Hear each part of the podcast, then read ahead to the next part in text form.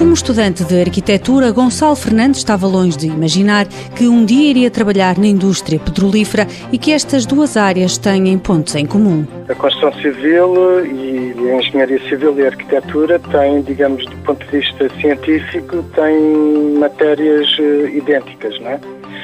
Mas em termos práticos eh, é diferente e é evidentemente desafiante. Numa viagem pelo tempo, Gonçalo tem formação em arquitetura, não terminou o curso, mas trabalhou nesta área. Fiquei a trabalhar em ateliês de engenharia civil e de arquitetura como projetista.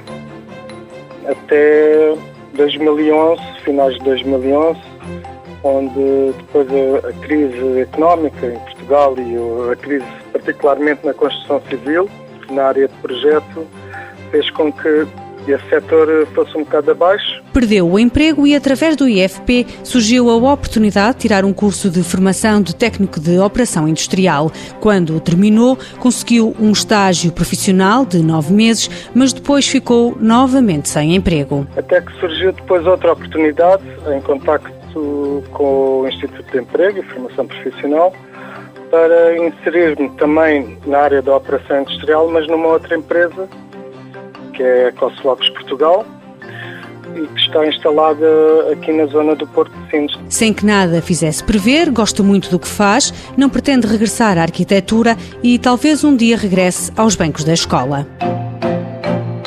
Mãos à obra. Com o apoio da União Europeia, Fundo Social Europeu, Programa Operacional Assistência Técnica.